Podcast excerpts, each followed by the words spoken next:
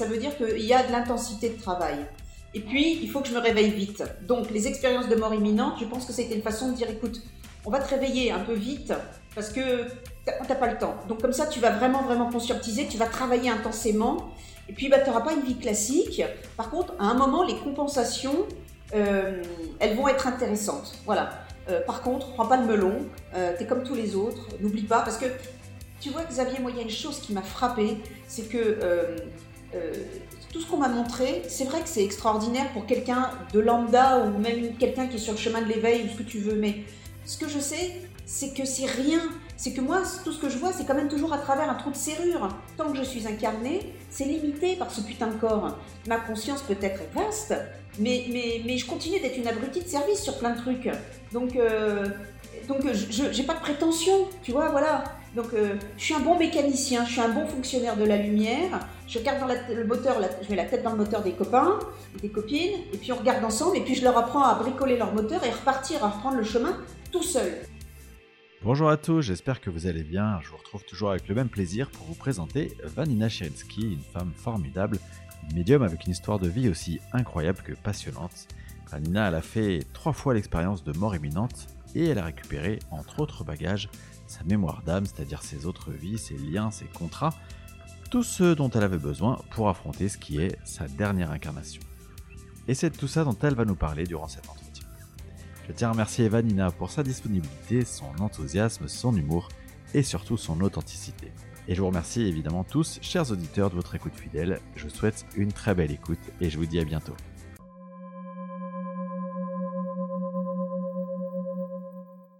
Alors Vanina, euh, bonjour et merci beaucoup beaucoup d'avoir accepté mon invitation pour ce podcast Entre deux mondes.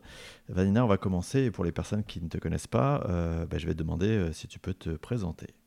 oui, alors donc je m'appelle Vanina Vassilia. j'ai fait trois expériences de mort imminente. C'est un peu pour ça qu'on me connaît, on va dire, parce que ça fait maintenant quelques décennies que je témoigne de ces expériences.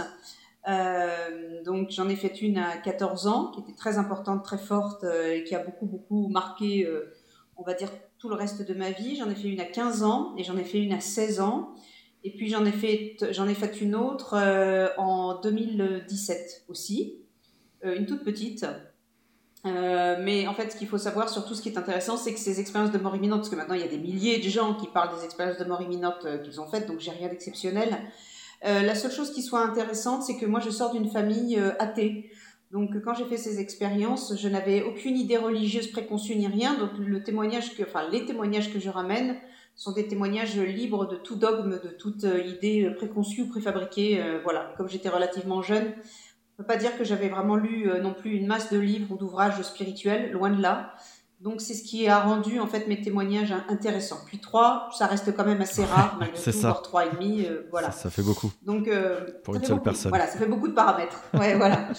Donc euh, donc donc voilà. Ben, si je dois présenter en quelques mots, c'est ça. Après mon, mon, premier métier, mon vrai métier à la base, c'était d'être peintre, graphiste, street artiste et puis conservatrice de bibliothèque ancienne et restauratrice d'œuvres d'art. et puis ensuite, ces derniers temps euh, j'ai toujours été. Euh, alors, depuis l'enfance, j'ai toujours eu ce que les gens appellent des dons de médiumnité. Euh, moi, j'appelle ça des outils. mais bon, je, suis née comme ça, donc je ne m'en rendais pas compte. Par contre, ça s'est effectivement. enfin, on va dire que ça a pris un autre sens où ça, ça a beaucoup. ça s'est tenu exponentiel au moment des expériences de mort imminente, après. Voilà parce qu'il y, y, a une prise de conscience profonde, c'est-à-dire c'est pas seulement une prise de conscience intellectuelle, il y a aussi une prise de conscience euh, euh, physique, euh, énergétique, il y a plein de choses qui se passent. Et sensiblement, ça m'a ouvert beaucoup de potentialités. Plus un truc qui était chouette, c'est que après mes expériences de mort imminente, l'être de lumière qui était venu me chercher la première fois à mes 14 ans revenait la nuit pour me donner des leçons, pour m'enseigner sur des questionnements, on va dire, philosophicaux, existentiels. et donc, du coup, ça m'a beaucoup aidé. Voilà.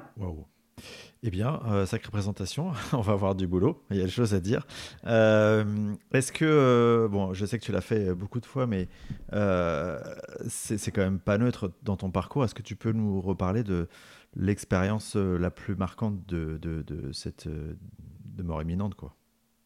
Oui, bien sûr. Alors, la, première, donc j'avais 14 ans, et donc ça se passe dans une maison de famille un soir vers 23h30, je crois, ou 23h, un truc comme ça. Bon, après le film, en fait, voilà. on, fait on, vit, on a une vie banale, hein, à l'époque, j'étais avec ma grand-mère, il y avait mon frère aîné, et il n'y avait personne d'autre, hein, je crois. Et euh, je suis même sûre d'ailleurs, parce que, oui, je suis même sûre. Bref, donc on, était à l'étage en train de regarder le film du soir, et puis ma grand-mère a émis le souhait d'aller boire un dernier café avant de se coucher. Et, euh, donc il y avait des grands escaliers qui menaient à un hall d'entrée gigantesque. Et dans ce hall d'entrée, ce hall d'entrée était éclairé par un unique lampadaire en fer forgé. Et quand nous sommes arrivés en bas, enfin au milieu d'escalier, nous avons vu euh, que le lampadaire n'éclairait plus, ne marchait plus. Et donc dans ma famille, on est une vieille famille, euh, on va dire un peu euh, à l'antique, c'est-à-dire que c'est pas les enfants rois, on est une famille aristo à moitié, et voilà, donc on éduque les enfants euh, au service des adultes. Et donc je, suis descendue en premier, et j'avais un, travers, enfin c'était pas un travers, mais j'avais quelque chose que j'appréciais faire quand j'étais petite, c'est que quand j'étais en vacances, je n'aimais pas les chaussures, et j'adorais cavaler pieds nus. Hmm. et en fait, ce soir-là, le hall d'entrée est un vieux carrelage ancien et tout souvent très humide. Euh, et, donc ce soir-là, j'ai voulu aller épargner à ma grand-mère un effort de se pencher sous euh, la bâche-jour pour voir ce qui se passait. J'ai découvert qu'il n'y avait pas d'ampoule. En fait, euh, dans le logement, où il y aurait dû en avoir une. Et en fait, j'ai tendu ma main bêtement vers ce logement mais en fait, je, n'ai pas pu résister. Mon doigt a été attiré irrémédiablement, en fait, euh, dans, dans, le logement, directement. Donc, je suis restée collée. Et l'électricité, en fait, le lampadaire avait été branché. Et donc, euh, donc c'était catastrophique parce que j'étais pieds nus, le carrelage était humide, c'était un lampadaire en fer forgé. Euh, bon, bah alors, tout, tout est bon pour qu'en fait, le, courant circule en circuit fermé à l'intérieur de moi, en fait, entre le lampadaire et moi. Eh oui. Et donc à ce moment-là, je sens un énorme boum, je sens mon cœur qui, en fait, qui explose sous l'intensité d'électricité. Euh, je me mets à hurler comme dans un film d'horreur. Euh, mon corps se met à trembler, euh, pris sous l'emprise de l'électricité, etc. C'était vraiment comme dans un film d'horreur. Mais en même moment, en fait, je suis hors de mon corps. C'est-à-dire que je suis extraite instantanément de mon corps. Je me retrouve à côté. Je, vois tout. En fait, je vois toute la scène à 360 degrés. Euh, je peux voir aussi. Euh, euh, alors, sur le moment, je n'ai pas vraiment de. Tout ce que je sais, la première chose qui me marque et qui est géniale, c'est que je me rends compte que je suis en paix. C'est-à-dire qu'il n'y a pas d'angoisse, il n'y a pas de peur, il n'y a pas de colère, il n'y a rien. Toute émotion négative n'existe plus. Tout de suite, c'est la paix, tout de suite. Voilà. ce qui est incroyable, c'est que mon corps continue à avoir les apparences de la vie, il continue de hurler et de trembler, en mmh. fait. Euh, je vois vaguement que ma grand-mère est en panique. Euh, j'aimerais la rassurer, mais elle m'entend pas, elle ne me voit pas. Et c'est fou parce que ces gestes sont au ralenti. C'est ça qui m'a aussi frappé. C'est-à-dire que cette réalité où nous, on a l'impression qu'on est à la bonne vitesse, en fait, on est au ralenti, pour moi, de l'autre côté. Et puis, autour de ma grand-mère, il y a comme une brume de couleur rose. Et je ressens que cette brume, en fait, je peux ressentir cette brume. Et cette brume, c'est son amour pour moi, et puis, il y a des flashs rouges dedans. Et ça, je comprends que c'est son, son, son, angoisse, en fait. Son stress, son angoisse par rapport à la situation qui est en train de se passer. Euh, mais comme elle ne m'entend pas, je ne peux pas lui dire que je vais bien et que son, ce corps n'en a rien à foutre, qu'il laisse faire cramer comme une saucisse, c'est pas bien important. vous voyez Bon, c'est un peu compliqué, tu vois. Bon. Et donc, du coup, euh, tout de suite aussi, je sens une présence euh, sur le côté droit. Alors, je n'ai pas de corps, parce que tout le monde me dit est-ce que tu te souviens de la forme que tu pouvais avoir, etc. Bah, tout ce que je sais, c'est que je voyais à 360 degrés. C'est-à-dire qu'en fait, euh, je pouvais, si je, concentrais ma pensée sur un point, je le voyais net. Et hmm. tout ce qui était autour était plus ou moins flou. Mais je pouvais aussi avoir une vue euh, générale. Donc ça, c'était super bien. Et puis, euh, donc, je sens une présence donc sur le côté droit. Et je n'étais pas encore partie avec... Il n'y a pas de lumière, de tunnel, de je m'élève, etc. Moi, je reste vraiment au ras du sol on voit vraiment l'esprit, l'esprit de base. la, cloche absolue, voilà, la bûche. Ah ben famille athée, famille athée, hein, on prend en rien, on restera du sol. Hein, bon voilà. Euh, bon, mais donc du coup, il y, a cet être qui apparaît en fait au milieu du hall, du coup, enfin sur le côté droit. qui est assez grand, en tout cas par rapport à moi, je sais pas, on va dire, je fais 1m61. Bon, alors, donc à côté de moi, il faisait presque 2 mètres, 2 mètres 20, 2 mètres 32 haut, quoi, pratiquement. Hmm. Et puis, il est rose fuchsia, surtout, et il dégage un amour inconditionnel extraordinaire. Et pendant que je continue de voir, en fait, des choses qui se passent derrière moi, comme mon corps qui continue de hurler, de trembler, ma grand-mère qui, donc, au ralenti, essaye de me sauver, voilà, euh, c'est assez amusant quand même. Euh, eh bien, euh, cet être de lumière me montre, enfin, me demande de porter mon attention un peu plus haut, en fait, au-dessus de moi. Mmh. Et il y a un, écran. Alors, l'époque, c'est les années 87, je crois, c'est ça. donc, c'est comme un écran plat, il n'y en avait pas à l'époque. C'est rectangulaire, les bords sont un peu brumeux, et je vois euh, défiler ma courte vie, mais à, l'envers, en rewind. C'est-à-dire qu'on repart au début, et euh, par contre, tout ce que je vis, je peux voir les conséquences de mes paroles, de mes actes, etc. C'est-à-dire que je peux voir et ressentir les sentiments des personnes en face de moi en interaction. Et du coup, je suis horriblement déçue de moi-même et surtout, ce qui est fabuleux, c'est que euh, je sens que l'être de lumière ne me juge pas. Il est dans un accompagnement, c'est tout. Euh, et euh, moi, je suis extrêmement déçue par mes actes. Et je comprends que tout ce que je vis, je dois le vivre à l'aune de l'amour sous toutes ses formes. et donc, c'est une chose que je n'ai pas exploitée sensiblement au maximum. Alors, souvent, on m'a dit, mais tu n'avais que 14 ans. Mais sauf que quand je suis hors de mon corps, je n'ai plus la conscience d'une enfant de 14 ans. C'est ce que j'allais te demander, voilà. Hmm. Voilà, j'ai une conscience très, très différente. Euh, déjà, on sent que c'est une autre. Enfin, on est quelque chose d'autre. Déjà, on le mm. ressent. Mais on ne le conscientise pas parce que ça semble être d'une évidence absolue. Et puis, l'être de lumière me dit Bon, euh, est-ce que tu es prête à partir? Et euh, sur le moment, je réfléchis en disant 14 ans, c'est un peu jeune quand même. Et puis, tout d'un coup, je me décide je dis Bon, bah, ok. Et du coup, je sens qu'on on, en fait, on, fait, on commence à faire qu'un tous les deux, comme si là, on décollait et il m'emmenait. Sauf qu'au même moment, il y, a, deux choses qui, il y a trois choses qui se passent. Je décolle avec lui, ou avec elle, lui, parce qu'il n'a pas de sexe particulier. Euh, à, ce même, à ce même moment, j'ai la sensation qu'on qu'on me m'ouvre quelque chose au, haut du crâne, enfin ce qui est l'équivalent de mon haut de crâne, et je récupère instantanément une douche d'informations par le haut du crâne qui est euh, ma mémoire d'âme. Alors, une mémoire d'âme, qu'est-ce que c'est? Euh, Ce que j'explique à chaque fois, c'est euh, qu'est-ce qu'on vient faire là? Euh, pourquoi est-ce qu'on est dans cette vie, la vie à quoi ça sert, nos parents, est-ce que c'est nos parents, pas nos parents, non, nos parents, c'est pas ça, ce sont des âmes qui s'incarnent et qui jouent le rôle de nos parents dans cette vie-là, mais qui l'ont pas été de toute éternité. Donc plein de choses, et comme je le dis souvent, ce sont des informations un peu comme sous la forme d'un zip, c'est-à-dire que c'est d'un bloc, ça me rentre dedans. Et un truc aussi très fort, une connexion à quelque chose qui est euh, omniscient, euh, omnipotent. Alors les gens appellent Dieu ou ce qu'ils veulent, je m'en fous parce que ça m'intéresse pas de mettre des mots sur des choses comme ça. Tout ce que je sais, c'est que c'est un amour infini et que c'est euh, c'est extraordinaire, quoi. C'est gigantesque et c'est extraordinaire. Bon. Et au même moment, donc on a cette élévation, cette prise de, de enfin, reprendre ses, ses, esprits, sa conscience, sa mémoire. Et au même moment, je vois vaguement que sur donc sur le dans le dos, l'action continue de se jouer, en fait, euh, sur la réalité du lampadaire. Et mon frère est en train de descendre, en fait, euh, de l'étage où il a entendu le cri atroce. Il était en train de dormir, il a entendu ce cri atroce. Donc il s'est précipité. Je me souviens très bien qu'il portait un slip rouge. Je ne pouvais pas le savoir parce que mon corps était à moitié. Euh, et puis je tournais le dos en plus parce que l'escalier était dans le dos et le lampadaire était juste. voilà, j'étais dos à l'escalier. Je ne pouvais pas voir mon frère. Et je me souviens que surtout, ce qui m'a frappé, c'est qu'en fait, il y a deux, avec ma grand-mère, ils ont essayé de me décoller. Alors, c'est super dangereux. Il y, a, une personne, il n'y a pas longtemps, qui, a écrit, je me souviens, en dessous d'une vidéo euh, où j'avais témoigné, mais euh, la personne, elle aurait dû rester collée. C'est pas possible qu'elle les sauvé comme ça. Sauf que si, parce que ma grand-mère, à l'époque, portait encore des semelles de, type années 70 euh, et des semelles en crêpe très épaisses. Mmh. Et donc, elle, elle a pris ma main, elle l'a arrachée, et donc elle n'a pas été électrocutée. C'est vrai que c'était très dangereux ce qu'elle a fait. Donc elle m'a ouvert le doigt, j'avais le doigt brûlé au troisième degré, et à l'instant même où mon frère ma grand-mère ont réussi à me décrocher du lampadaire, je suis tombée, mais par contre mon corps m'a réaspiré, c'est-à-dire que j'étais avec l'être de lumière, on allait partir, et mon corps a été aspiré, mais comme dans un aspirateur, dans ce corps.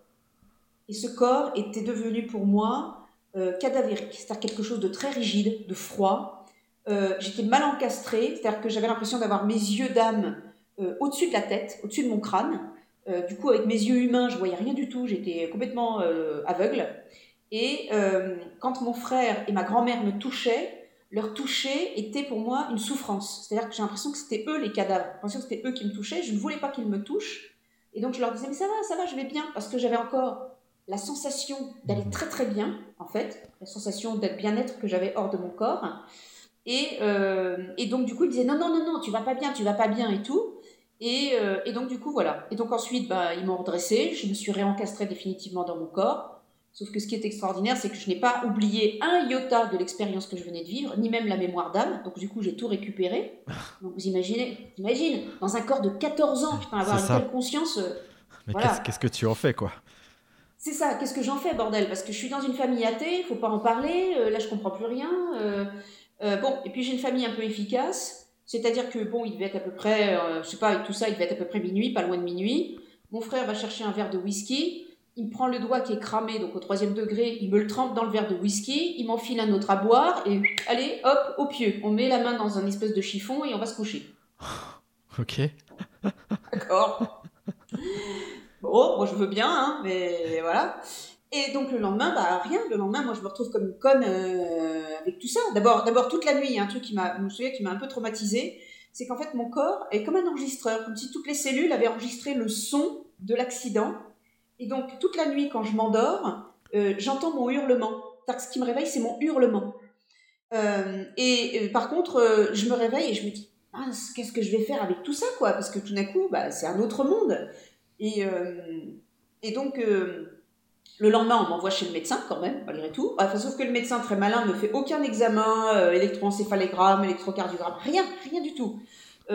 juste, elle constate qu'effectivement, j'ai le doigt cramé. Euh, bon, elle me fait un, pansement de la gaz, un espèce de truc euh, graisseux pour euh, les brûlures, et puis en avant Guingamp, hein, c'est pas grave. Et puis voilà, mais sauf que moi après, avec les jours qui suivent, j'ai une autre conscience, j'ai gardé ma conscience de l'autre côté, quoi. Mais oui, parce que quelque part, on, on, se dit que ben, tu es toujours cette fille de 14 ans, et c'est comme si d'un coup, tu as, pris, as pris 30 ans. Oh ben, même plus que 30 ans, parce que quand on se souvient de ses vies antérieures, qu'on a été un homme, qu'on a eu des enfants, c'est, ah oui c'est une conscience euh, voilà euh, que qu'on comprend. Parce que quand tu dis que tu as une conscience comme ça élargie, tu récupères quoi comme information concrètement? Bah, bah, Concrètement, en fait, tu récupères euh, tout ce que ton âme. Enfin, il y a des choses qui sont pas conscientisées et qui vont se conscientiser au fur et à mesure du temps. Quand je parle d'un zip, c'est vraiment ça parce qu'un zip, ça se dézippe. Mais quand tu as le zip au début, c'est une tonne d'informations hyper concentrées. Tu peux pas avoir accès à une seule. Et tu sais que tu as un bloc d'informations. Eh bien là, on me dézippe des morceaux au fur et à mesure des, des semaines, des jours, des semaines, des mois, des années, en fait. Mais j'ai une, ultra-conscience, c'est-à-dire que j'ai une, conscience que... Alors j'ai compris par contre tout de suite que mes parents, c'était pas mes parents. Alors l'autorité du coup euh, parentale, bah, c'est poubelle, voilà, c'est foutu. Euh, mais par contre, du coup, bah, je, reconnais euh, certaines âmes avec qui j'ai déjà partagé des choses dans d'autres vies, donc du coup, je les respecte plus, je les aime plus aussi, d'autres encore moins. C'est un peu compliqué. Et puis par contre, il y a aussi effectivement des vies antérieures, des bribes de vie antérieure, des sensations que j'ai déjà vécues. La sensation d'être en fait un très très très vieux monsieur, très vieux et très âgé. ce qui est assez étonnant, c'est que quand j'avais 9 ans, je me souviens que ma, ma, tante, une de mes tantes, qui voulait être donc ordonnée première femme lama de France. Et elle avait un maître qui était un proche du Dalai Lama, qui était un vieux tibétain, et j'avais été chez ma tante pendant les vacances, et puis catastrophe, elle devait aller voir son maître vite fait. Et puis, elle euh, savait pas quoi foutre de moi. Alors, elle me dit, écoute, tu te mets dans un coin, puis tu disparais. Hein. Surtout que le maître te voit pas, parce que c'est une audience privée pour ses, disciples, et donc pas toi. Et puis, donc, je me planque dans un plus petit, dans un angle et tout. Et je me souviens qu'au bout d'un moment, ce monsieur était très âgé, très fatigué, et euh, il voulait retourner au Népal pour finir sa vie. Il avait reçu le message qu'il allait bientôt partir. Et il me voit. Alors là, a un grand bas de combat. Et puis, euh, il parle pas un mot de français ni d'anglais, donc il, ordonne en tibétain que je m'approche. Donc on me dit attention, pas plus haute que le maître. Alors je rampe jusqu'au lit, je m'assieds en tailleur devant son lit. Il ordonne à, je me souviens, à, la traductrice de traduire. Il me pointe du doigt en rigolant à moitié parce qu'il était très gentil avec moi. Et il dit Ouh là là très vieille âme, très fatiguée et courage, c'est la dernière. Pour dire que c'était ma dernière vie. Euh, donc ça, c'était déjà étonnant. Et bizarrement, donc la première expérience rejoint ce ressenti d'être une très vieille âme, d'être effectivement très fatiguée. Et c'est là où, les emmerdes commencent, parce que du coup, en se souvenant de ça aussi, on, a moins d'entrain et moins d'enthousiasme à la vie, on est moins inconscient. Ouais. Est-ce que, excuse-moi, je te coupe, mais est-ce que à, l'âge que tu as aujourd'hui, donc avec tout le parcours, tout le recul que tu peux avoir, est-ce que as, tu, tu, te dis, tu comprends le sens d'avoir récupéré toutes ces infos? Est-ce que ça, tu vois, le pulse, il s'est complété aujourd'hui? Oui, bah surtout que oui, bah surtout que de toute façon j'ai pas eu trop le choix parce que euh, l'année d'après j'en ai refait une autre à la suite d'une maladie où l'être de lumière est revenu me chercher au pied de mon lit. Euh, et puis l'année d'après j'en ai refait une autre. Alors cette fois-ci pas d'être de lumière. On m'a forcé à faire un jeu du foulard parce que tout le monde me trouvait bizarre dans une nouvelle école et que le jeu du foulard a mal tourné. C'est un, jeu où on te force à t'étouffer en fait pour tomber euh, évanoui. Euh, et c'était un bizutage en fait, voilà. Et, euh, et, je savais très bien que c'était ridicule, mais moi je m'en foutais, la mort ne me faisait plus peur aussi. Ça, c'est un, un, truc quand même, 14, 15, 16 ans, ne plus avoir peur de la mort, je veux dire, c'est une drôle de façon de vivre. C'est pas commun. pas très commun, non. Euh, et puis se sentir comme un vieux grand-père fatigué aussi, c'est pas très commun. c'est l'âge où on aime aller faire des brinques, c'est l'âge où on aime picoler, c'est l'âge où on aime sortir avec des gens. Moi, je m'en foutais, ça, ça m'était complètement égal, je m'en foutais complet. Euh, donc c'est ça aussi qui est intéressant. Euh, et ces expériences aujourd'hui euh, font sens parce que d'abord, ça fait sens aussi parce qu'il y a toute une suite logique. Ensuite, des informations sont revenues euh, par des personnes extérieures, des personnes même certaines fois que je n'ai pas connues, comme cette information de dire que c'était ma dernière vie aussi. Ça m'a été redit encore cinq fois après la première fois, cinq, cinq fois après la première fois par Paori Rinpoche. des gens complètement inconnus, des gens que je n'ai jamais rencontrés, parfois des gens qui sont une personne qui est devenue une amie, mais sinon des étrangers comme une dame dans un supermarché quand j'achetais des, petits pois et qui m'a dit écoutez c'est extraordinaire, j'ai jamais rencontré une personne qui, qui n'avait plus de karma, c'est votre dernière existence, est-ce que vous le savez? Je dis bah écoutez oui, oui, on me l'a dit vaguement, mais bon, euh, voilà. Et puis euh, une autre fois, une, autre personne, une dame aussi, au milieu de 200 personnes à une conférence où m'avait traîné euh, ma sœur. et à la pause, elle m'a attrapé en disant Et vous là Je me suis retournée, elle me dit Ah, vous avez gâché ma conférence il y a tellement de lumière autour de vous et on me demande de vous dire un truc, c'est que c'est votre dernière vie. Alors maintenant que c'est dit, j'espère que je vais avoir la paix. Alors moi, je dis Mais je comprends rien si vous voulez, je vais derrière vous, comme ça je vous emmerde plus et tout ça. mais non, mais non, euh, vous n'y comprenez rien, vous, décidément. Euh. alors bon, je me suis fait engueuler. Euh, et, puis, et puis encore une autre fois, alors là c'était très étonnant, une amie ukrainienne qui était partie faire un stage de yoga, elle a rencontré une jeune femme donc en Géorgie, elle rencontre une jeune femme là-bas, ils deviennent amis. La jeune femme sensiblement a des dons ou je sais pas quoi, et elle lui parle de moi alors que jamais c'était venu à mon ami de lui parler de moi. Elle lui dit que j'ai fait euh, une femme qui est plus âgée que toi, qui a fait une expérience étrange, etc., qui connaît la mort, que c'était c'est bien ma dernière vie, tu lui diras bien que c'est sa dernière vie, et tu lui diras bien qu'elle n'a pas voulu descendre, que c'est vraiment euh, par devoir qu'elle descend.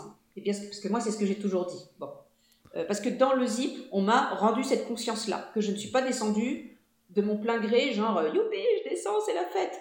Non, pas du tout. Je suis descendue par acquis de conscience, par devoir. C'est-à-dire que euh, j'ai récupéré une mémoire où les êtres guides me disent on te laisse le choix, tu es une personne, tu es une, âme raisonnable, on sait que tu feras le bon choix. Et le litige était dans cette idée que je ne voulais pas redescendre en tant que femme. J'ai horreur d'être une femme. Euh, j'avais tellement souffert dans les autres vies de femmes que là, euh, tout ce que vous voulez, mais pas en tant que femme. Bon. Et ils m'ont dit, mais t'inquiète pas, si tu redescends en tant que femme, tu seras une femme forte. Et je comprends mieux, parce que avec ces expériences de mort imminente, ça fait de moi un extraterrestre. Alors évidemment, ça, fait de moi quelqu'un euh, parfois qui a été de paria, mais ça fait aussi de moi quelqu'un euh, qui a une conscience différente et qui du coup a des clés pour avancer, a des clés pour s'en sortir. Les épreuves, elles sont là, mais en même temps, si je prends le temps de les décortiquer, et cette foi incroyable que ces, expériences de mort imminente ont généré, et je ne parle pas d'une foi euh, religieuse, je parle d'une foi profonde dans l'existence de quelque chose. Mmh. Voilà. Et plus un autre truc, c'est que l'être de lumière, il est revenu la nuit dans mes rêves pour m'enseigner. Donc la nuit, quand je posais des questions la journée, il revenait, il me faisait des classes, il m'expliquait des choses. Donc du coup, c'était génial. Ah, incroyable. Euh, et, à quoi ça sert, euh, à ton avis, euh, qu'on t'ait dit plusieurs fois que tu étais, que c'était ta dernière incarnation? C'est pour te rassurer quelque part? Euh, Non, je l'ai pas pris comme ça. ah non, moi je l'ai pris plutôt comme attention, attention quoi. Tu réfléchis deux fois avant de faire des conneries. Hein, déconne pas, déconne pas, sinon tu reviens. C'est ça, c'est ça, exactement. Moi tu vois Xavier, je l'ai plutôt pris comme ça, tu vois. Ah, moi je, tu vois, je, je m'étais, je me suis dit tiens en t'écoutant, euh, peut-être qu'on lui dit ça pour euh, lui dire euh, allez t'inquiète pas, prends les choses avec légèreté, c'est la dernière, après après c'est cool quoi. Ouais, la légèreté est effectivement une chose que j'ai dû et que j'apprends encore parce que quand on te rend ta mémoire d'âme, la légèreté, elle en prend un coup dans l'aile, hein, franchement. Euh, parce que l'incarnation humaine, on le sait tous, n'est pas une partie toujours de plaisir. Et que quand tu te souviens de certaines de tes vies et que tu revis des choses qui sont des échos, des échos de ça, parce que tu dois faire les fonds de tiroir de tes histoires karmiques quand même, tu dois finir et clore des dossiers, euh, la légèreté, euh, elle, n'existe plus trop, vraiment. Toi qui, toi qui as la vision de ça, est-ce que euh, autour de toi, tu sais, bah, ta famille évidemment, mais tous les gens que tu côtoies, euh, il y a toujours des accords ou des, ce qu'on appelle des contrats d'âme? Oui, oui, bien sûr. j'ai eu plusieurs personnes de ma famille que j'avais déjà connues dans d'autres vies, bien sûr, des êtres extraordinaires. alors, j'ai eu une chance incroyable de les avoir dans ma vie ce qui est un peu triste aujourd'hui, c'est qu'il y a un peu une peau de chagrin parce que du coup, euh, ce sont tous ces êtres-là qui ont disparu. Donc en fait, euh, euh, j'en ai deux, quatre et cinq à peu près, qui, sont des personnes qui ont été très importantes et qui m'ont accompagné beaucoup en fait dans ce parcours. Et ces cinq personnes sont toutes parties, dont deux là en, fin et début d'année, en toute fin et début d'année. Donc, donc oui, ce sont des contrats d'âme, mais même avec les gens avec qui ça se passe très très mal, ce sont des contrats d'âme. Euh, ce sont mes professeurs en négatif. C'est comme s'ils étaient une enclume et le marteau, et moi je suis le morceau de métal qui se fait forger euh, là. Ouais, ouais, ouais. Et, et, et, ça peut être des, des, des, contrats, ça peut être quelque chose de plus banal. Je sais pas, par exemple, quelqu'un que tu rencontres euh, une seule fois dans ta vie à, un moment donné, 30 minutes, mais, mais c'est 30 minutes de, de, de, de, discussion intense, ou de, et tu vois, et tu le vois plus Ou est-ce que c'est quand même quelque chose de suivi dans le temps? Non, en général, les contrats d'âme, pour moi, j'ai remarqué. Hein. Après, je ne dis pas que j'ai. Alors, il y a une chose aussi que je dois dire c'est qu'attention, tout ce que je raconte, c'est mon expérience, c'est ma vérité. Je ne prétends en rien que c'est la grande vérité. Hein. Attention. Voilà. Euh, j'ai pas cette prétention-là du tout. Pour moi, au contraire, justement, l'être de lumière m'a fait faire une expérience qui va prouver que chaque existence de toute chose sur, cette, euh, sur ce monde et même ailleurs est un morceau de la vérité. Donc tout être euh, est une expression de la vérité. Voilà. Euh, donc c'est surtout ça. Donc moi je suis rien, je suis juste une parcelle, c'est tout, parmi tant d'autres. Donc du coup voilà. Mais pour revenir à ces expériences et ces contrats d'âme, alors pour moi il y a, y, y, a y a le contrat de travail ce qu'on doit faire dans cette vie-là. Dans ces cas-là, oui, si tu accomplis ce pourquoi tu es descendu, alors dans ce cas-là, ça peut être 30 minutes, 2 minutes, un café, un bonjour, rien. Bon. Là, tu fais ton job. Voilà. Mais quand ce sont des contrats d'âme à terminer, bah non, malheureusement, il y a une interaction qui est beaucoup plus intense et qui est beaucoup plus longue. Euh, elle, peut être sur quelques mois, elle peut être sur euh, quelques semaines, euh, mais quoi qu'il en soit. J'ai remarqué un truc, c'est qu'il faut qu'à la fin cette expérience termine dans la neutralité. C'est-à-dire qu'il faut, il faut qu'il y ait quelque chose. Tu sais, les bouddhistes n'arrêtent pas de parler du fait qu'il pas. Voilà.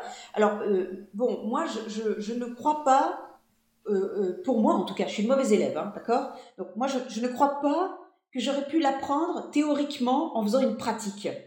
Euh, pour moi, je l'ai appris malheureusement, et peut-être heureusement parce que ça va plus vite, du coup je l'inclus vraiment, à coup de pompe dans le cul en vivant l'expérience. Moi j'ai besoin d'avoir du concret en face, d'être sur le terrain, de me le prendre dans la gueule 20 fois pour que je comprenne en disant bah, j'ai essayé comme ça, j'ai essayé comme ça, j'ai essayé comme ça, ça marche pas, il y a toujours, on me le remet à nouveau devant moi. Donc ça veut dire qu'il faut la neutralité, la voie du milieu, dépassionner le rapport et même des fois rendre son paquet à la personne en disant ça y est, j'ai compris comment ça fonctionne. Toi, tu es toujours dans la passion et dans la colère ou au contraire dans l'obsession. Ben moi, j'y suis plus. Donc tu te débrouilles avec ton paquet et moi, c'est terminé, tout va bien. Je suis zen. Mmh.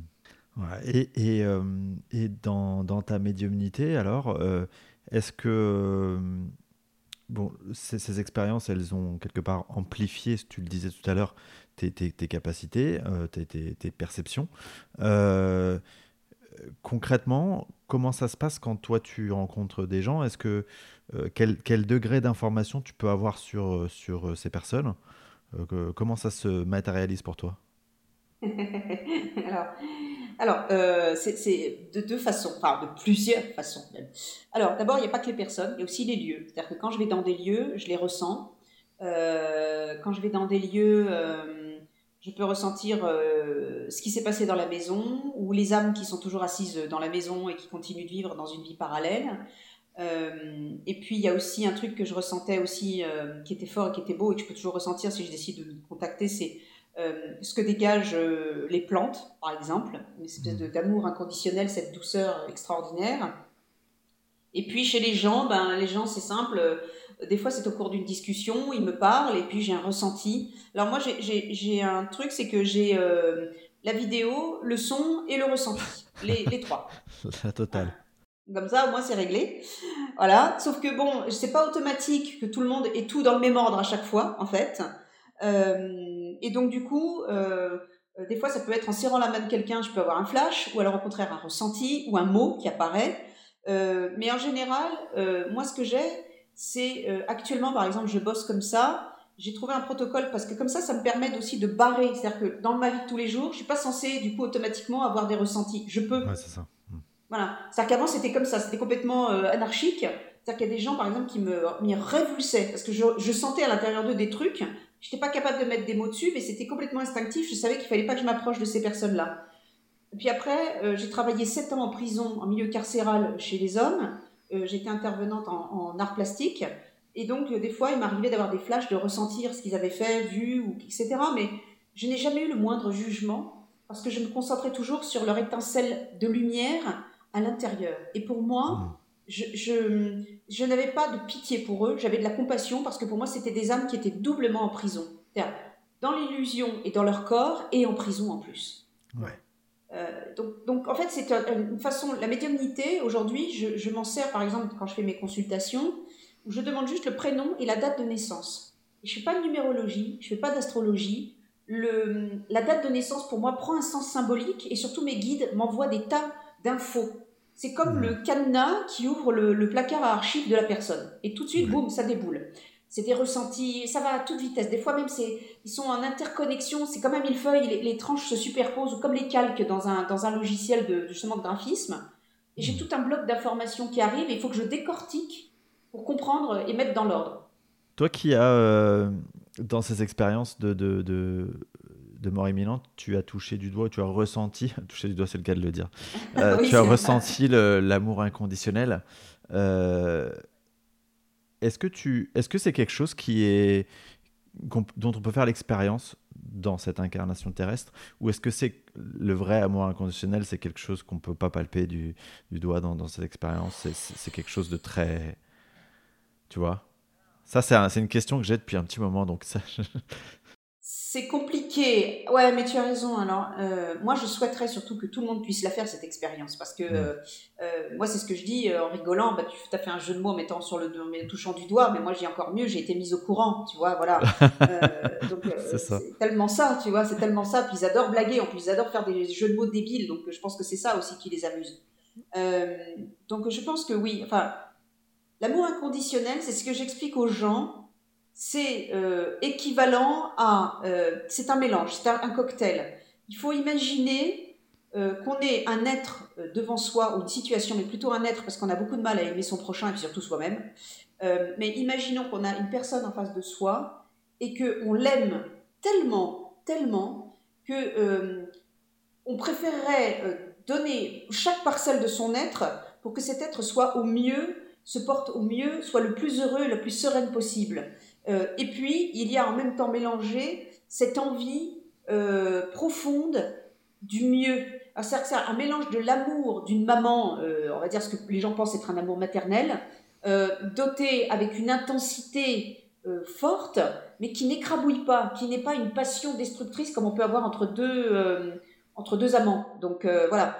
Donc, donc euh, c'est vraiment quelque chose qui est ampli. Et l'amour inconditionnel n'est pas seulement de l'amour inconditionnel, il est aussi porteur d'informations. C'est-à-dire qu'il est entièrement habité par une conscience. C'est-à-dire que l'amour inconditionnel en soi, c'est une conscience porteuse d'informations parfois concrètes.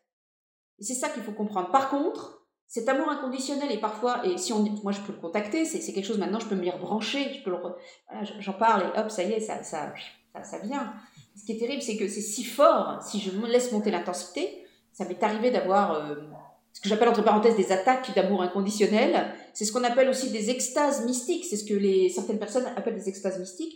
C'est-à-dire que mon corps ne peut plus supporter l'intensité de la vibration de cet amour. Et du coup, il est complètement paralysé. Voilà. Avec une incapacité presque respiratoire. C'est trop, trop, trop intense. Mais c'est magnifique, c'est extraordinaire.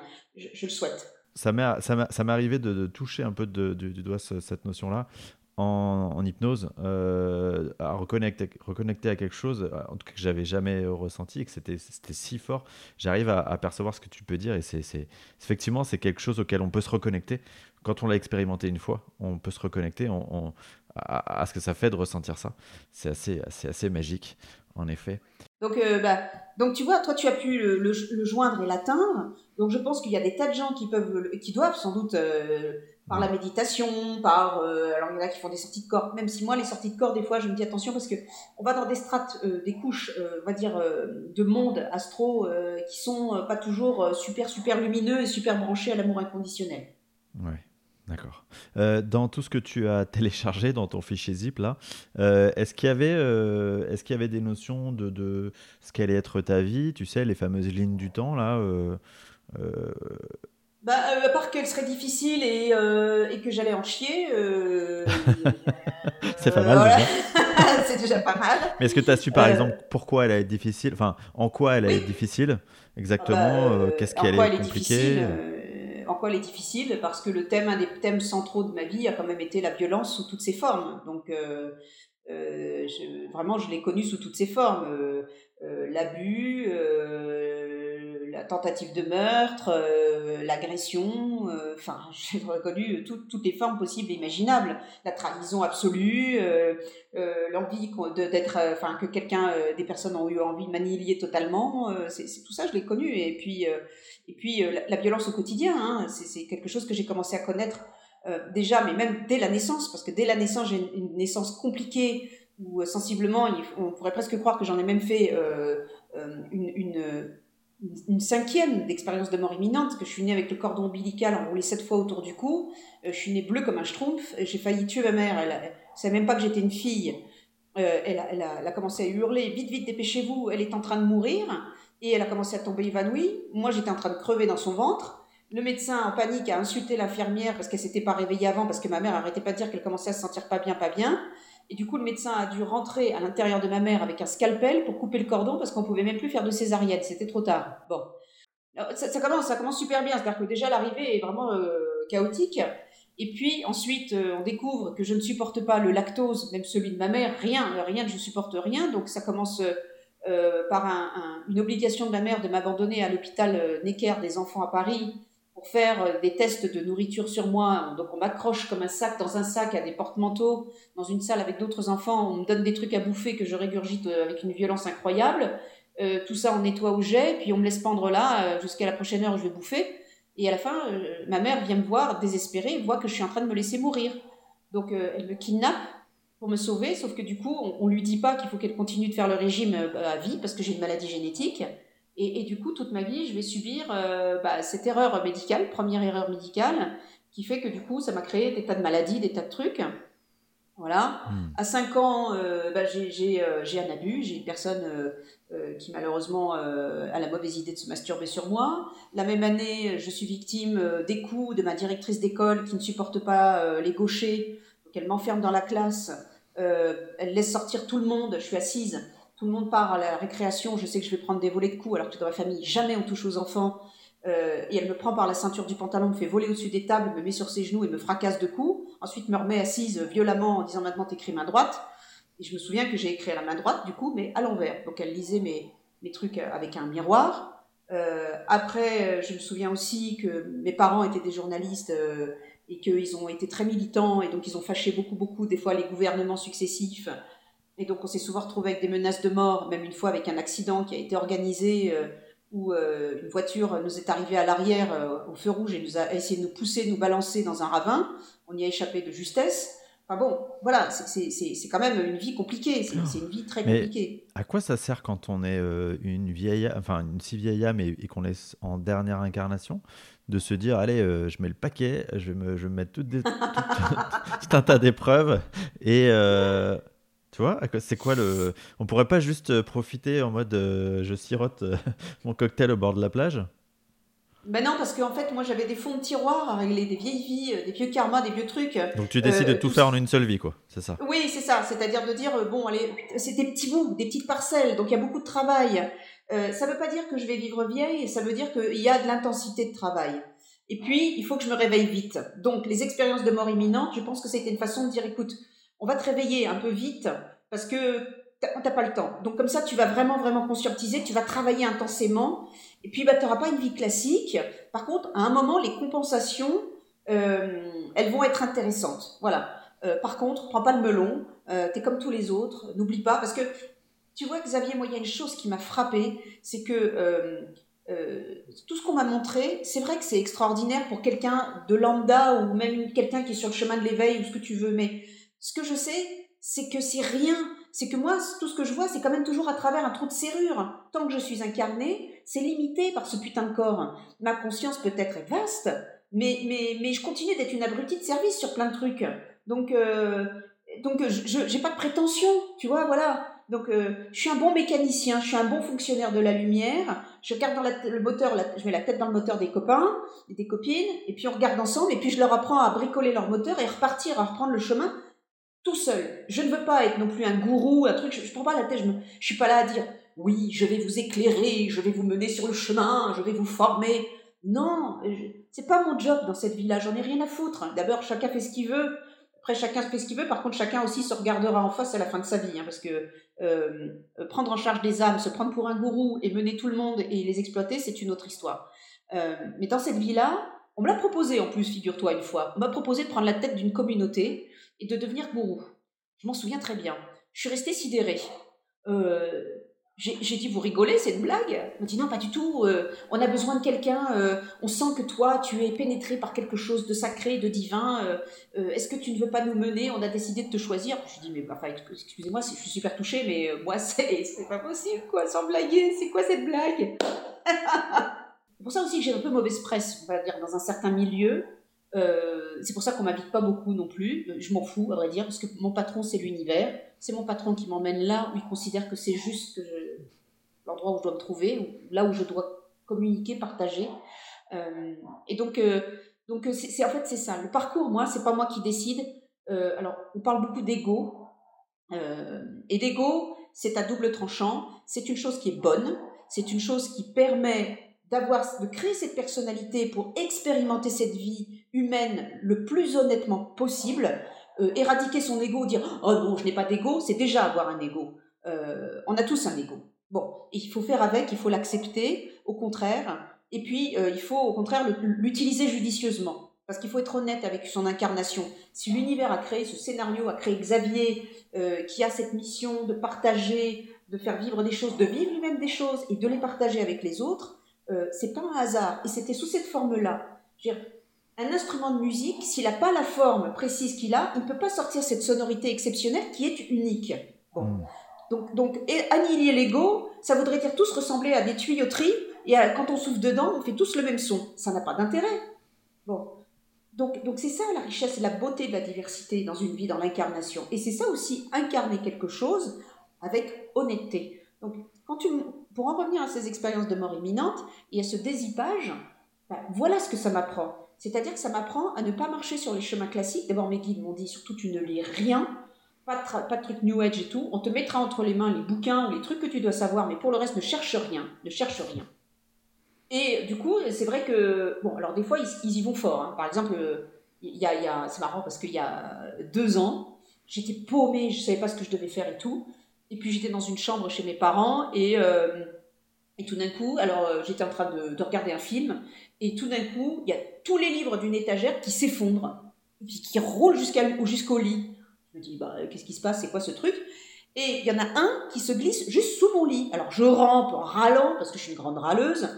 Euh, je l'extirpe et alors comme par hasard, je te le donne en mille, c'est un bouquin autobiographique d'une médium belge euh, qui, est, euh, qui raconte comment, euh, de femme d'agriculteur, elle est devenue une grande médium et elle a aidé des gens dans des maisons, dans des trucs et des machins. Quand même incroyable, parce que c'est une expérience d'une femme simple qui, en fait. et, ce livre me tombe entre les mains à ce moment-là, au moment où je suis perdue, je ne sais pas quoi faire, et je ne sais pas que justement, d'ici six mois, c'est exactement ce qu'elle fait que je vais faire. C'est incroyable, parce que je n'y crois pas sur le moment. Voilà. Donc, donc c'est comme ça que ça se passe. Euh, toi qui, justement, on comprend à travers ton récit que, il y a très peu de choses qui sont laissées au hasard finalement. Euh, toi qui as téléchargé tout ça, toutes ces infos, euh, quelle est la place finalement de, la petite marge de manœuvre qu'on a, le fameux libre arbitre là, dans tout ça?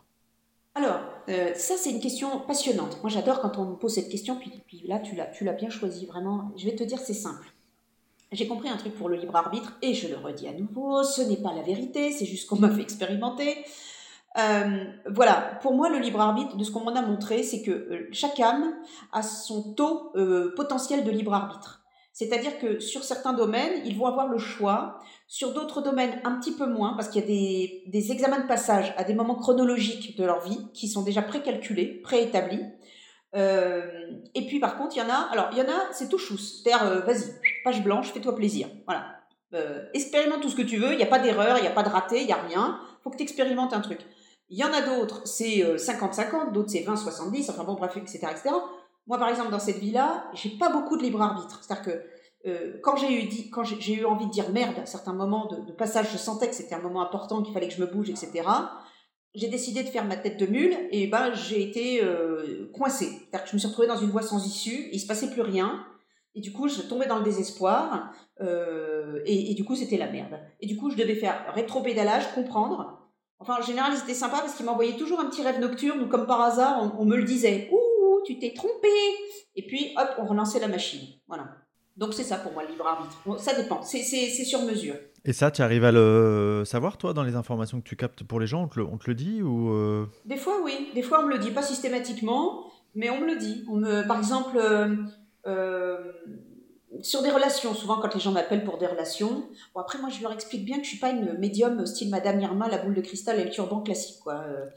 S'ils si, ont besoin de savoir si, si la grand-mère va calancher, vont toucher l'héritage, ou si leur voisin va finir par quitter sa femme pour venir vivre avec elle ou eux, enfin, je sais pas mon truc. Euh, je, peux le faire, mais c'est pas ce qui est important. Euh, par contre, moi, je peux, je peux effectivement, je parle souvent plutôt du chemin de vie. Si vous êtes bien sur votre chemin de vie, quand les gens sont coincés, euh, je peux parler des vies karmiques, du karma, de ce qui se passe, pourquoi quelqu'un, par exemple, subit telle épreuve dans cette vie-là, pourquoi c'est récurrent, est-ce qu'ils vont s'en sortir, est-ce qu'il y a des moyens de s'en sortir, est-ce qu'ils ont le libre arbitre sur cette expérience ou pas? Par exemple, un jour, j'ai eu une histoire avec un couple une jeune femme était désespérée parce qu'elle sentait que son compagnon allait la quitter euh, et, euh, et, ce qui était terrible, c'est que quand j'ai regardé sur ce domaine-là, sur cette expérience-là, euh, elle n'avait pas le choix. C'est à lui de faire le choix. C'était lui qui devait faire l'expérience du libre arbitre sur ce moment-là, sur cette expérience-là. Ah oui. Et ça, c'était terrible de lui annoncer ça, parce que je savais que le mec était très hésitant et j'allais pas garantir qu'il décide de, rester avec elle. Eh oui. Mais il avait le choix. Et qui te donne ces infos du coup? Est-ce que, enfin, c'est, tu vois, à quoi tu te connectes pour obtenir ces informations euh, pour les gens? Alors, en général, ce sont mes guides, en fait. Alors, moi, j'ai découvert que j'avais euh, cinq guides avec moi, en fait. Euh, j'ai un garde du corps qui est là avec moi depuis toujours, qui est une âme très ancienne, avec qui j'ai eu beaucoup de vie, avec qui on a un lien très très fort, on est très connectés. ensuite, j'en ai un qui est très sévère, c'est celui qui un peu chapeaute mon parcours qui vérifie que je fasse pas trop de conneries.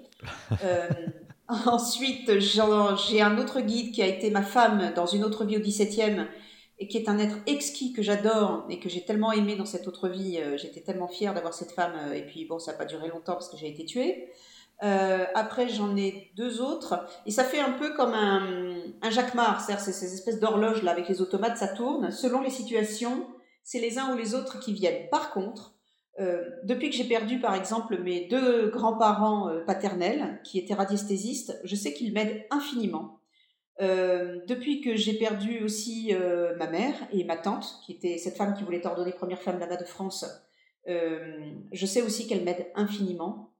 j'ai une grand-mère aussi qui est rigolote, l'autre grand-mère russe, la grand-mère maternelle qui est marrante, qui de temps en temps vient maintenant, elle peut faire des efforts. Pendant longtemps, elle est restée coincée dans une espèce de strate où elle n'avait pas la possibilité d'avoir une réaction. Puis, là, elle s'est décidée enfin à bouger, donc euh, maintenant on peut enfin avoir, à nouveau avoir une interaction. Donc en fait, j'ai toutes ces aides, plus en face, il y a une collaboration entre les guides de la personne et les miens. Voilà. Et puis quand c'est pour les défunts, parce que des fois je fais du contact défunt aussi, il y a des défunts qui viennent me parler, euh, là, c'est les guides de la personne défunte qui viennent me dire si j'ai le droit d'avoir accès à eux ou pas et dans quelles conditions. Des fois, c'est directement, je parle directement à la personne défunte, et des fois, c'est comme un secrétaire qui vient et qui se représente en disant voilà, je représente telle personne ou un avocat, euh, je viens parler du dossier, euh, donc qu'est-ce que vous voulez savoir? Et puis après, c'est terminé. Voilà. Quand c'est quand c'est comme ça, les défunts, tu toi tu les vois aussi ou euh, En fait, euh, je les ressens, je les vois et je les entends. Alors les voir, j'explique ce que c'est, la vision, en tout cas ma vision médiumnique à moi. Euh, c'est pas que tout d'un coup ils apparaissent. C'est pas un mirage. C'est pas comme ça chez moi. Chez moi, c'est plutôt une réalité mentale qui s'interpose totalement. Voilà. Donc du coup, je, je vois plus rien. Je ne vois que cette réalité là. Et l'être donc défunt communique avec moi, autant par des ressentis que par ces images qu'il superpose. Tout est mélangé ensemble, plus le son, plus des mots. Euh, par exemple, il n'y a pas très longtemps, euh, j'ai été dans un château, euh, j'ai un ami photographe que j'aime beaucoup, et, c'est lui qui m'a remis à nouveau en selle par rapport à ça, connecté dans les maisons, aller, aller, aller aider les âmes dans les maisons, parce que moi je nettoie pas les maisons, j'aide les âmes dans les maisons. et donc on est allé dans une maison, il m'a montré une photo, sur la photo, je lui ai dit, il y a une femme, il y a une histoire de pendu, de quelqu'un, d'un homme pendu. On est allé dans ce château, les propriétaires avaient accepté qu'on y aille. Lui faisait photos en chambre noire, un peu à l'ancienne, caméra obscura et tout. Il a un projet en tête, bon. Et il m'enregistre. En même temps, euh, moi, je, canalise le truc, je vis le truc. D'habitude, je suis, euh, comment dirais-je, je suis en conversation, mais je, ne suis pas happée par euh, l'être, je ne rentre pas à l'intérieur, quoi. Et cette fois-là, on arrive et il y a la femme que je rencontre, effectivement, une femme qui a vécu au 16e, qui me raconte sa vie, etc. Et au bout de la conversation, moi j'avais zappé le pendu, et là, au bout de la conversation, elle me dit Oh, s'il vous plaît, allez voir l'enfant, le petit garçon qui pleure au grenier. Euh, je, ne suis pas dans la même strate réelle que lui, de, la même dimension que lui. Je l'entends et je ne peux pas aller le voir. Moi, je ne peux pas atteindre cet endroit-là. S'il vous plaît, allez faire quelque chose, ces pleurs me sont insupportables.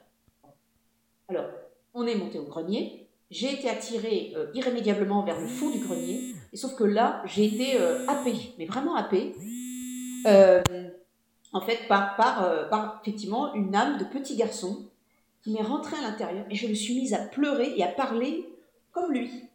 Et donc, on avait une conversation, en fait, avec ma, bouche, mais tous les deux à l'intérieur de moi. Et mon ami a fait écouter l'enregistrement, d'ailleurs, à un comédien, euh, qui lui a dit euh, écoute c'est fascinant parce qu'un comédien aurait beaucoup de mal à réaliser ça c'est-à-dire que euh, elle peut pas inventer un, truc pareil parce que c'est infaisable. C'est infaisable. Elle, elle, est tellement on a l'impression qu'il même elle, mmh. la parole de l'enfant elle se superpose à elle-même sans le dialogue. mmh. voilà. Et, et l'enfant me raconte une histoire atroce en fait qui se fait abuser. Il a vécu au 18e qui se fait abuser par le type qui sert de, de, de, de gérant du domaine etc euh, que c'est la cuisinière qui le fait rentrer dans le château en loose day pour qu'il aille se réfugier, se planquer de cette espèce d'horrible pourri, et que de 12 ans à, à, 15-16 ans, il subit ça, et qu'à 16 ans, il décide de se pendre dans les granges. Et euh, moi, je lui dis que c'est fini parce qu'il ne veut pas sortir du grenier en disant qu'il a peur que cette espèce de pourriture va l'attendre, etc. Et moi, je lui fais comprendre que c'est fini tout ça. Bon. Et puis, quand ils s'en vont, il y a cette libération et il y a l'amour inconditionnel qui vient. Et ça, c'est ma petite récompense. C'est génial ça, c'est le cadeau. Après, la souffrance, c'est le cadeau. Parce que moi, je pleure, hein, j'ai des larmes qui coulent, tout, je souffre, je souffre avec eux, hein, vraiment. Euh, et puis, donc, on redescend. Je demande au propriétaire, je dis, écoutez, est-ce que euh, dans les granges, quelqu'un qui se serait pendu, est-ce que ça vous dit quelque chose? Et là, la propriétaire me dit, oh, c'est incroyable. Euh, ma petite fille, quand elle était petite, un jour est revenue terroriser des granges en disant, maman, maman, il y a un homme pendu dans les granges. Et donc là, j'ai compris que c'était juste. J'ai compris que c'était vrai. Parce que moi, je suis une Saint Thomas. Peut-être je suis conne, mais c'est comme ça. Je veux des preuves de ce que je vois. Ok, euh, Vanina, écoute, euh, c'était euh, c'était vraiment passionnant de A à Z. J'ai bu tes paroles. J'imagine que tous les auditeurs aussi. on, va on, va, on va terminer cet épisode, j'en suis sûr, par te demander. Alors, il y a deux questions que je pose toujours aux personnes que j'interviewe. La première, c'est tu nous as dit que tu n'avais pas beaucoup lu de livres. On t'avait demandé de pas beaucoup en lire. les quelques-uns que tu as lus et qui t'ont marqué. Est-ce que tu peux nous dire Oui, il y en a trois. Alors, il y en a trois qu'on m'a mis entre les mains que j'ai adoré. après, moi, je suis une fan de littérature classique. Hein. J'ai une formation d'historienne, mais enfin, alors littérature spirituelle. évidemment, il y a La vie après la vie de Raymond Moody, évidemment. Euh, euh, il y a le livre de cette euh, médium belge qui est décédée malheureusement il n'y a pas si longtemps que ça, donc j'étais très triste. Je me disais, oh, je vais l'appeler, je vais la, j'essaie de voir si je peux. En fait, ben non, elle était partie. Et puis en troisième, alors c'est pas forcément un livre de spiritualité, mais c'est écrit par le monsieur qui a fait, qui est l'auteur du livre Jonathan Livingstone, Le Goéland, et il a, écrit un autre ouvrage qui s'appelle Le Messie récalcitrant. Et ça m'amuse follement parce que c'est l'histoire d'un aviateur euh, ça pourrait presque ressembler un peu au Petit Prince, mais c'est en plus trash. Euh, c'est l'histoire d'un aviateur qui est en rade et qui rencontre un monsieur. Il découvre qu'en fait, il rencontre le Messie. C'est comme Jésus, en fait, mais c'est pas Jésus, mais c'est un Messie. Et ce Messie refuse d'être un Messie. Donc, il lui arrive des tas d'aventures. Jusqu'à la fin, il est tellement dans un malentendu de, ce qu'il ne veut pas incarner qu'il finit par être agressé et il, est, il y a quelqu'un qui le poignarde et il meurt dans les bras de cet aviateur. Hmm. Et en fait, c'est très beau parce que c'est un parcours de sagesse. C'est un parcours justement d'humilité euh, euh, d'un être qui est un être éclairé mais qui vit une vie simple. Bah, écoute, je pense que ça va faire la transition avec la dernière question qui est, euh, et tu en as un petit peu parlé tout à l'heure, c'est quoi le conseil que tu donnerais aux personnes qui, qui s'éveillent à la spiritualité? Comment est-ce qu'on arrive à s'éveiller dans, cette, dans cette ère où on a tant d'informations Comment est-ce qu'on fait ça correctement, selon toi? Euh, la première des choses, euh, c'est surtout d'écouter sa voix intérieure. C'est-à-dire que si votre voix intérieure vous dit d'aller courir tout nu dans le jardin peint en bleu, bah tant pis, faites-le. Euh, mais c'est pas de suivre quelqu'un, c'est d'avoir toujours son libre arbitre et surtout d'écouter sa voix intérieure. Parce que sa voix intérieure, c'est la radio ou le téléphone avec ses guides. Vous avez un parcours, un schéma préécrit souvent, et souvent d'aller voir des gourous, d'aller voir des maîtres ou de payer très cher pour suivre une formation à 2 mais 2 où on va vous dire qui vous êtes, ça vous dessert. Si vous le faites, faites-le, mais faites-le en ayant conscience que ça ne fait que vous apporter un éclairage d'un aspect de vous-même. Parce que ce qu'on ne sait pas, c'est que nous sommes extraordinairement infinis, bien plus riches que nous le croyons, et, et c'est ça la magie, c'est que nous sommes une mosaïque d'une richesse extraordinaire. Donc faire le vide en soi, écouter sa voix intérieure, et puis la suivre, faire confiance, avoir la foi et croire en sa bonne étoile. Waouh, super. Ben, J'ai rien à rajouter. merci encore à toi, euh, Vanina. C'était vraiment. Merci à toi, Xavier. Merci infiniment. Et merci à tous les auditeurs pour votre écoute fidèle.